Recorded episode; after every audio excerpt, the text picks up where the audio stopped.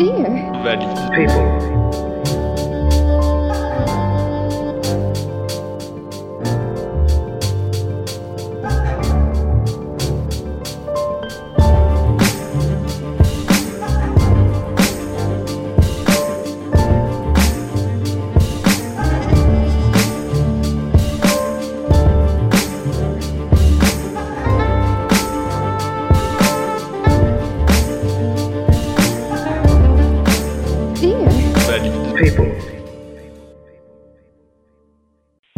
Valley People, nous nous retrouvons aujourd'hui comme chaque jeudi à midi 10 et 18h10 pour parler un peu plus du handicap.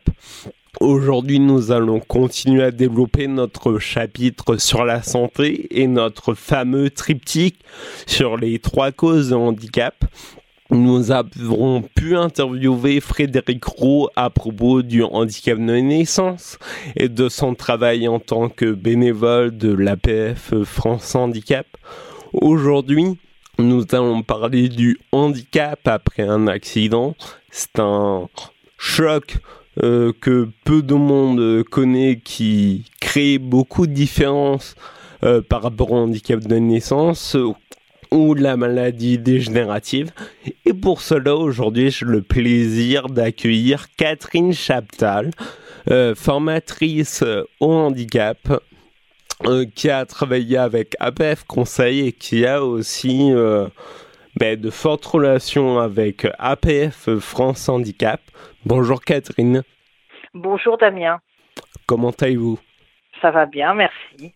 Est-ce que pour nos auditoristes, vous pourriez vous présenter succinctement et pourquoi vous êtes euh, ici aujourd'hui? Donc euh, je suis bon, j'ai 57 ans. Euh, j'ai eu un accident de la voie publique il y a 15 ans.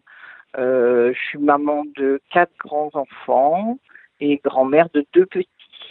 J'étais infirmière libérale au moment de mon accident. Voilà, que vous dire de plus euh, Au moment de ce fameux accident il y a, il y a 15 ans, euh, forcément tout le monde peut s'en douter, ça a été un véritable choc, un traumatisme physique et psychologique à laquelle il a fallu euh, se remettre petit à petit. Quelles ont été les, prises en charge qui, qui ont eu lieu? Comment ça s'est déroulé pour vous? Alors pour moi, ça a été un petit peu particulier parce que en fait, euh, euh, le handicap définitif est arrivé petit à petit, c'est-à-dire que les, les lésions euh, médulaires, enfin les lésions traumatiques neurologiques, euh, ont pas été décelées euh, comme il aurait fallu au départ. Donc euh, j'avais une impossibilité de bouger l'en- l'ensemble, euh, enfin les jambes et, le bassin, mais euh, il y avait d'abord de l'incompréhension. Donc beaucoup de questions et ça a duré euh, un petit moment, quelques semaines, voire quelques mois. Et dans ces cas-là, c'est particulièrement difficile de déjà de voir ce qui va se passer par la suite parce qu'on n'a aucune visibilité. Et en fait, euh, bah, j'avais 42 ans, euh, j'entraîne, enfin, j'étais, j'entraînais avec moi entre guillemets toute une vie euh, de famille, de, de, de, puisque ma dernière fille avait 11 ans à ce moment-là. Euh, j'ai été prise en charge euh, un peu plus tard dans un centre de rééducation, mais toujours sans, sans visibilité. la première année a été difficile à ce niveau. Euh, Lorsqu'on n'a pas la visibilité, même professionnellement, euh, j'ai été contrainte de laisser mon cabinet euh, sans savoir en fait ce qui allait se passer par la suite. Euh, après un an de rééducation en centre de rééducation et apprendre la- sa nouvelle vie, en fait, sa vie assise dans un fauteuil, c'est aussi c'est changer de maison puisque notre maison n'était pas adaptée euh, puisqu'il n'y avait pas de, de- de chambre euh, au rez-de-chaussée. Euh, ça veut dire changer euh, les enfants euh, au niveau de la scolarité. Euh, puis ça veut dire bah, plus de travail, quoi. hein, plus de travail. Et à l'époque, mon mari déplaçait beaucoup, donc pour lui aussi, c'était bah, c'était tout était différent et tellement incroyable, quoi.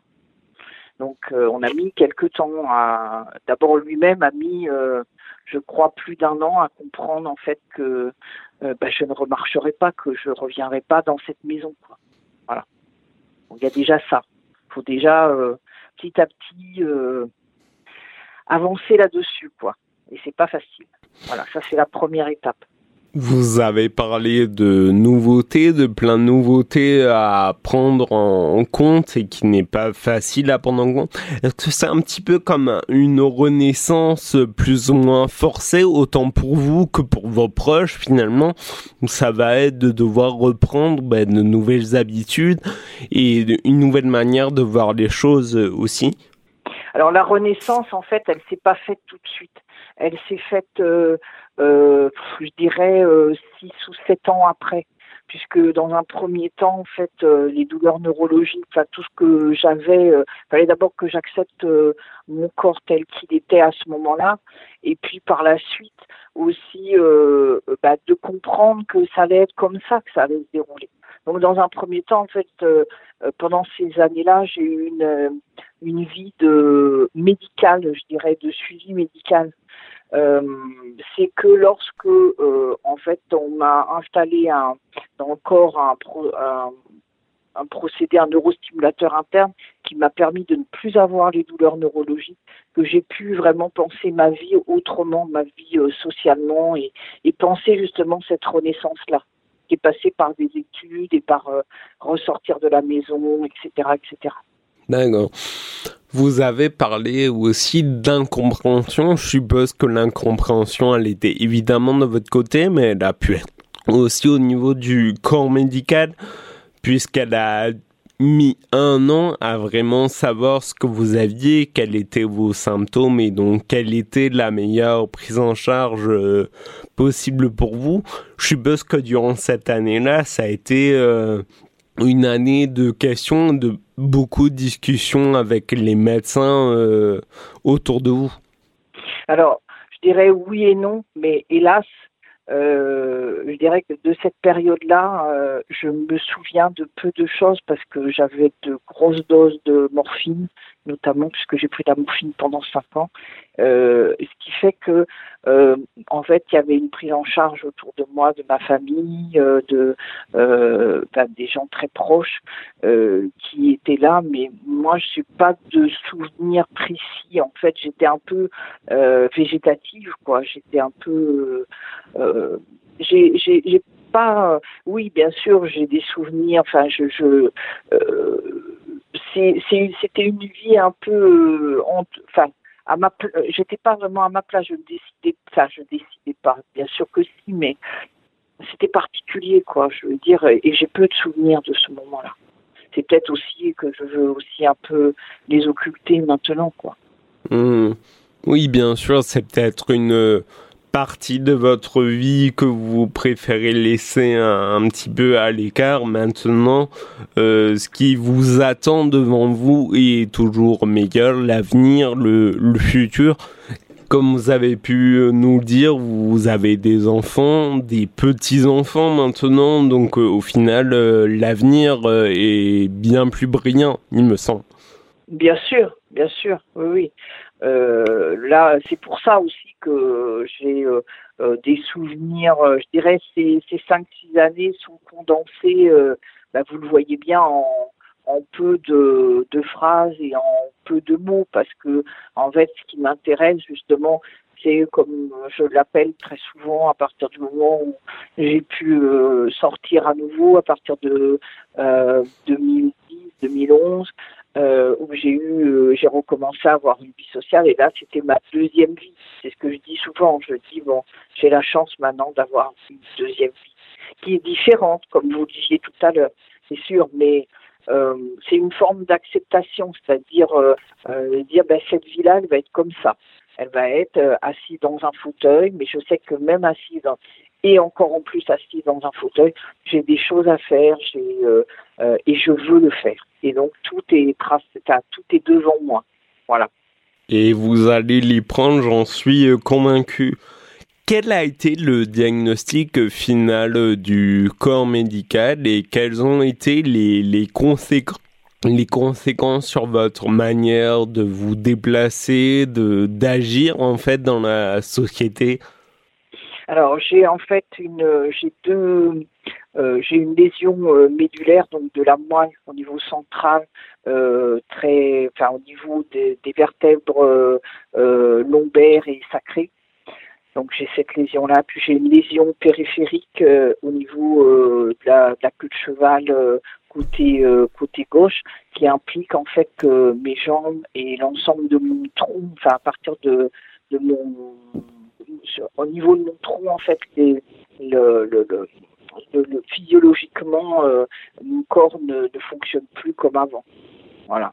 Et après euh, la la façon bah, c'est toute une enfin c'est une autre vie mais euh, qu'on commence à apprendre ensemble de rééducation et puis qu'on continue à aménager bah, au fil de au fil de la vie, quand on a redéménagé, on a ensuite acquis un appartement euh, qu'on a fait faire, euh, enfin qu'on a qu'on a conçu.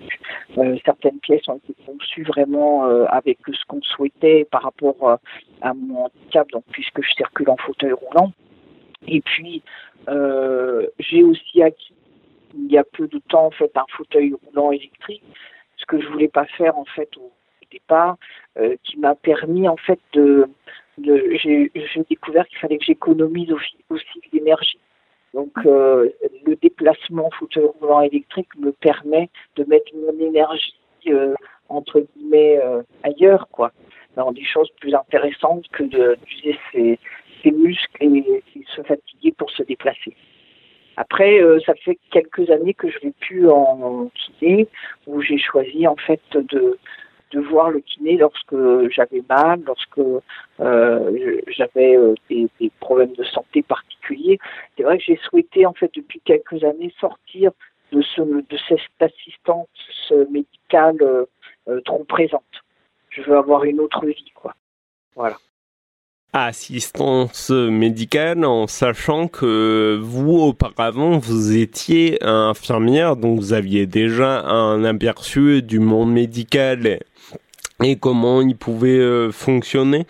Euh, d'avoir eu ce point de vue en tant qu'infirmière et de l'avoir eu en tant que patient, est-ce que ça vous a donné des clés? Quelles sont les, différences que ça a pu euh, avoir euh, par rapport à une personne qui ne connaît rien du monde médical, euh, par exemple?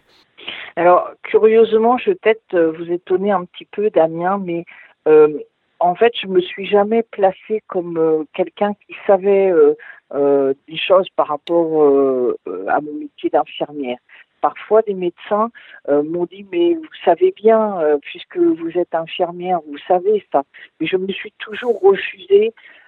puis c'était intuitif, c'est-à-dire que je me suis placée patient, mais en fait en toute confiance au niveau des médecins. Alors bien sûr, avec euh, des connaissances, certes, et puis des personnes autour de moi qui avaient aussi euh, euh, des connaissances, donc un soutien. Mais après, je n'avais pas, je n'ai jamais eu ce regard de, de, se dire, de dire il faut faire comme ci, il faut faire comme ça. Je, je n'étais pas en train de me soigner moi-même. Vous voyez, si c'est ça votre, votre propos, enfin, si c'est ça que, que vous, vous me demandez. Très bien. Donc au final, euh, infirmière ou pas infirmière, médecin pas médecin, nous ne sommes euh, que patients et nous devons apprendre à nous reconstruire petit à petit. Est-ce que euh, le handicap suite à un accident n'est pas euh, pas là sa spécificité au niveau de la, la reconstruction puisque c'est un choc? euh, d'un seul coup, on passe de la vie avant à la vie après. Euh, que pensez que pensez-vous de, de ça, Catherine, de la particularité d'avoir un handicap suite à un accident?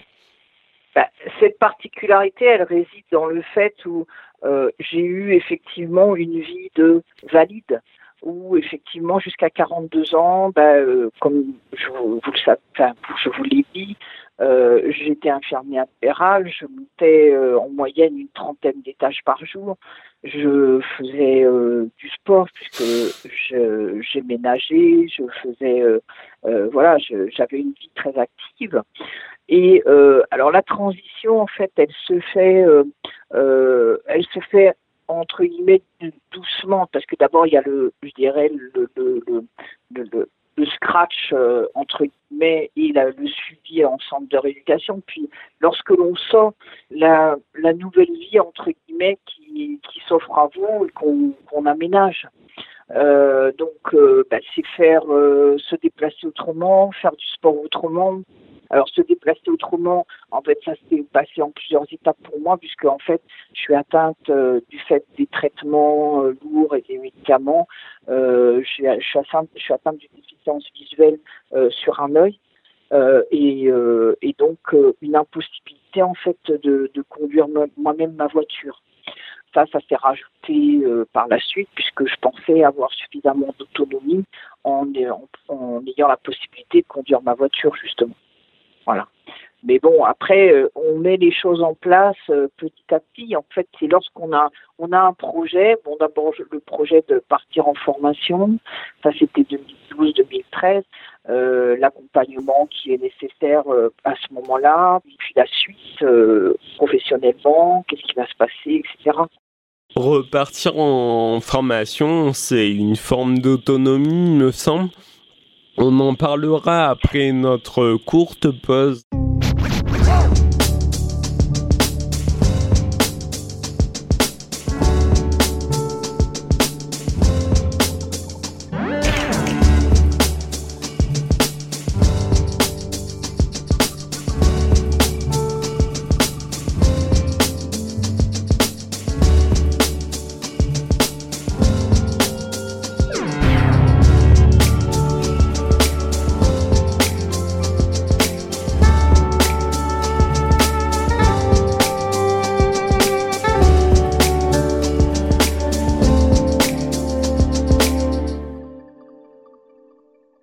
Chers auditeurs, nous sommes de retour sur Dear Valley People pour continuer à discuter du handicap suite à un accident avec notre invitée du jour, Catherine Chaptal. Comment allez-vous, euh, Catherine? Ça va toujours? Oui, oui, ça va bien. Merci, Damien. Je vous remercie. Donc euh, cette musique est aussi euh, figure dans le film de toutes nos forces. Est-ce que vous avez vu vu ce film, euh, Catherine? Oui, je l'ai vu. Qu'en avez-vous pensé? Aujourd'hui, le cinéma s'intéresse beaucoup au sujet du, handicap. Est-ce que vous hmm. pensez bah que le traitement a été à la, à la hauteur du sujet? Alors moi, je, je, pense que ce film est fort intéressant et d'ailleurs euh, dans les formations que, que j'ai l'occasion de d'animer, euh, je me sers euh, en règle générale euh, de, des références cinématographiques euh, qui, euh, depuis Intouchable à Forrest Gump, en passant par d'autres d'autres films qu'on connaît déjà, en fait, qui permettent de dire que lorsqu'une personne a un projet, en fait, elle a des, pour réaliser, mais comme toute personne pour moi, elle a pour réaliser, mettre euh, que son projet soit viable, elle a des, elle a des besoins et face à ces besoins, ben, nous, puisque nous sommes différents, nous devions mettre en place en face des compensations pour euh, réussir et euh, aller au plus, le plus loin que nous pourrons mener ce projet à bien. Et c'est pour moi ce que je vois dans, dans ce film. Aller plus loin, je pense que c'est exactement ce que vous avez voulu faire en repartant en formation, en allant en formation de formateur.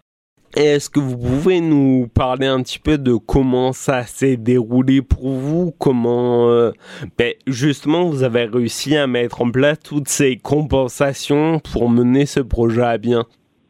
Alors effectivement, euh, d'abord ça a été, euh, je dirais, euh, une compensation nécessaire au niveau de des locaux, puisque bah, quelques marches en fait m'empêchaient entre guillemets de rentrer dans, le centre, mais le, le, directeur a utilisé tout, tout son savoir-faire euh, technique et de bricoleur pour mettre en place euh, euh, une rampe qui m'a permis de, de déjà rentrer physiquement dans le centre de formation. Après, les compensations, enfin les, besoins euh, à mettre en place, eh ben, se pose à nouveau le problème de l'accessibilité euh, au moment de, chercher un stage et de puisqu'il y avait au total neuf semaines de stage.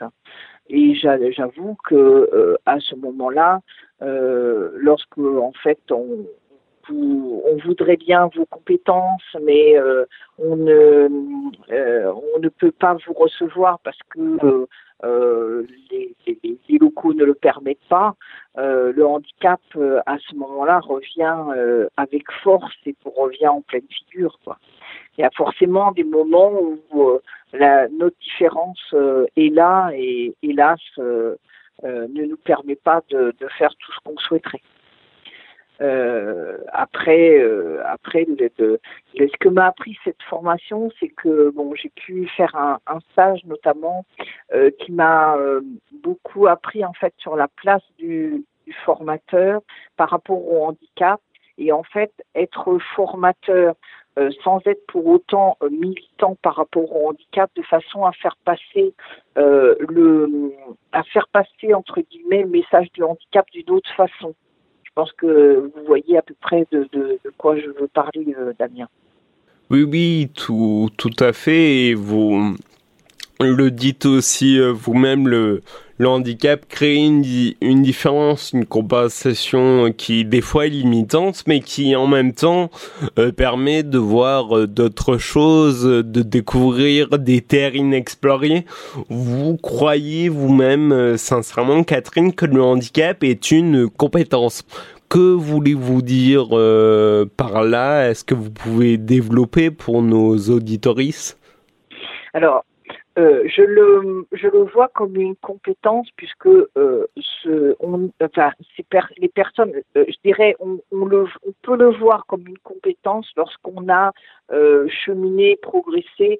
Je ne veux pas dire par là que je suis j'ai une supériorité quelconque mais en fait c'est dans l'analyse de ses besoins et la nécessité de des compensations qu'on est capable qu'on a ces compétences d'adaptabilité et de euh, et aussi de résilience, il faut aussi en parler, euh, à savoir se dépasser euh, comme on le fait, comme on peut le faire à chaque moment, autant dans la vie professionnelle que dans la vie personnelle, pour partir en voyage, pour par rapport à sa famille, par rapport à ses amis. on, voilà, c'est pour moi, on a une compétence supplémentaire en ce sens-là. Euh, je ne sais pas si j'ai été claire euh, euh, par rapport à ça, mais voilà comment je l'explique. Je suppose que ça revient un petit peu à cette fameuse phrase de Socrate où c'est connais-toi toi-même, mais dans notre situation, c'est connais-toi toi-même et ton handicap, j'ai envie de dire peut-être. Bien sûr, c'est tout à fait ça, mais c'est valable, enfin, je dirais, euh, euh, c'est valable pour, par rapport au handicap, mais c'est valable pour en fait l'ensemble des, personnes. Euh, en fait, c'est se connaître soi-même. Alors nous, nous connaissons avec notre nos différences et avec nos handicaps, mais bon, vous le savez, dans la majorité des cas, en fait, euh, les, les, handicaps sont invisibles. Donc, euh, des personnes sont aussi obligées de mettre en place des compensations euh, par rapport à des besoins et euh, ne, ne, sont pas forcément dans le dans le schéma du handicap pour les autres personnes de leur entourage et pourtant ils doivent faire face à ce genre de choses. Vous avez parlé de du militantisme de d'arrêter d'être militant pour au final prendre la place de formateur et faire passer des, des, messages à propos du handicap d'une nouvelle manière. Euh, quels sont ces messages qu'il faut faire passer à propos du, du handicap, à propos, euh, par exemple, des, des capacités d'un employé en situation de handicap, par exemple? Alors, d'abord, petite précision, je ne veux pas cesser d'être militant. Hmm. Je veux en fait séparer, euh, entre guillemets, les choses de façon à ce que euh, euh, en formation, en fait, le militantisme n'a pas euh, sa place à ce moment-là. Il a à un autre moment. alors, les, en fait, en règle générale, un employeur ne connaît pas le handicap. La plupart du temps, il ne sait pas ce qu'est le handicap. Et du coup, ce qu'on ne, connaît pas fait toujours peur et inquiète. Et en fait, l'idée, c'est de apprendre à démystifier le, le, handicap par rapport à l'accueil de la personne et, de comprendre en fait que cette personne-là, va être capable de, dire ce dont elle a besoin et comment on peut compenser euh, justement euh, euh, d'éventuelles différences. Est-ce que vous, à l'heure d'aujourd'hui, vous avez déjà eu l'occasion de faire des formations avec une équipe salariée à propos du handicap.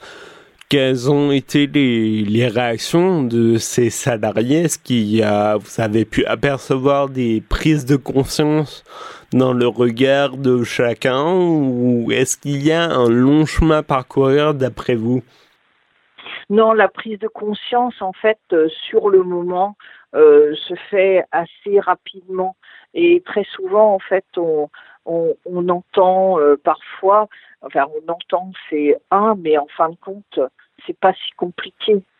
Hein, mais en fait, presque, on n'ose pas nous le dire comme ça, mais euh, en fait, euh, vous êtes euh, comme tout le monde, entre guillemets, vous riez, vous avez de l'humour, vous, vous bougez, vous, voilà, vous êtes fatigué à la fin de journée comme tout le monde.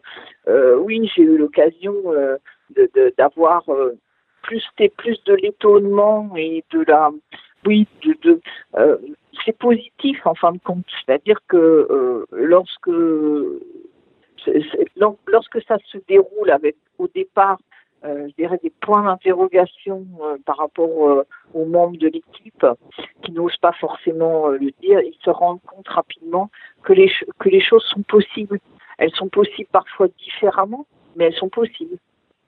Donc finalement, on est assez proche de cette fameuse inclusion. On est à deux doigts de parvenir à cette inclusion, il me semble. Je pense que ah si on... pour, oui, pour moi, on est complètement de... enfin, on est dedans. C'est-à-dire que pour moi, il, me semble qu'il faut faire, il ne faut pas faire euh, des, centres de formation spécifiques. Alors, ils sont nécessaires pour le suivi des personnes, un accompagnement, euh, mais le mieux serait justement de décloisonner et de, effectivement, comme vous le dites, Damien, être dans l'inclusion, bien sûr, bien sûr. C'est déjà le cas euh, à l'école, euh, en université, euh, dans certains centres de formation.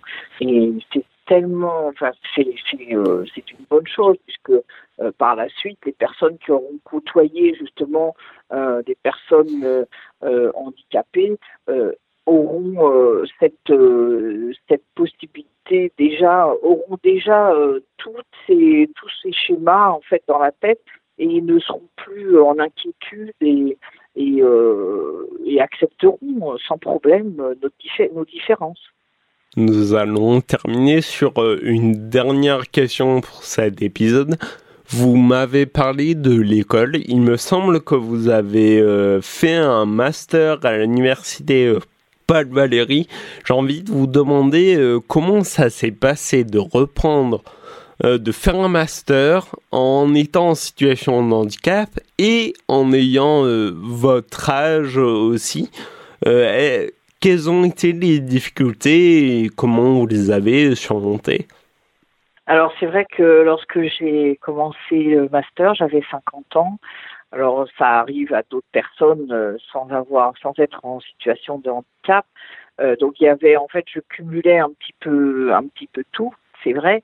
Euh, que, alors, en fait, j'ai été accompagnée euh, humainement euh, par un auxiliaire de vie qui m'accompagnait à l'université, parce que à l'époque, en fait, je n'étais pas du tout dans l'état où je suis maintenant, à savoir que j'étais beaucoup moins, j'avais beaucoup moins de possibilités, y compris des possibilités intellectuelles. Mais j'ai été aidée et euh, puis j'ai beaucoup travaillé. J'ai un entourage aussi euh, qui m'a beaucoup aidé, qui est formidable. Et, j'ai pu aboutir euh, à faire ce master. Et on vous en félicite, Catherine. On vous souhaite évidemment ben, un brillant avenir devant vous en tant que formatrice aujourd'hui. Ça sera tout pour cet épisode de Dear People consacré au handicap suite à un accident. Je remercie bien évidemment notre invitée Catherine Chaptal d'avoir accepté cette invitation. Merci Damien de m'avoir invité. C'était avec plaisir. Je vous souhaite à tous une bonne journée. À très bientôt sur les ondes de Radio FM+.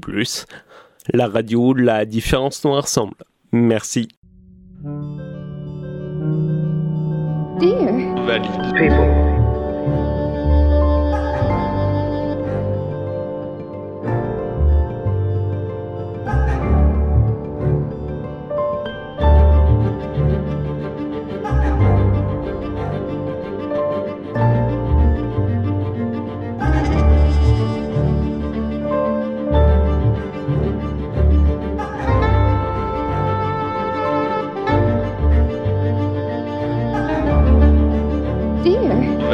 People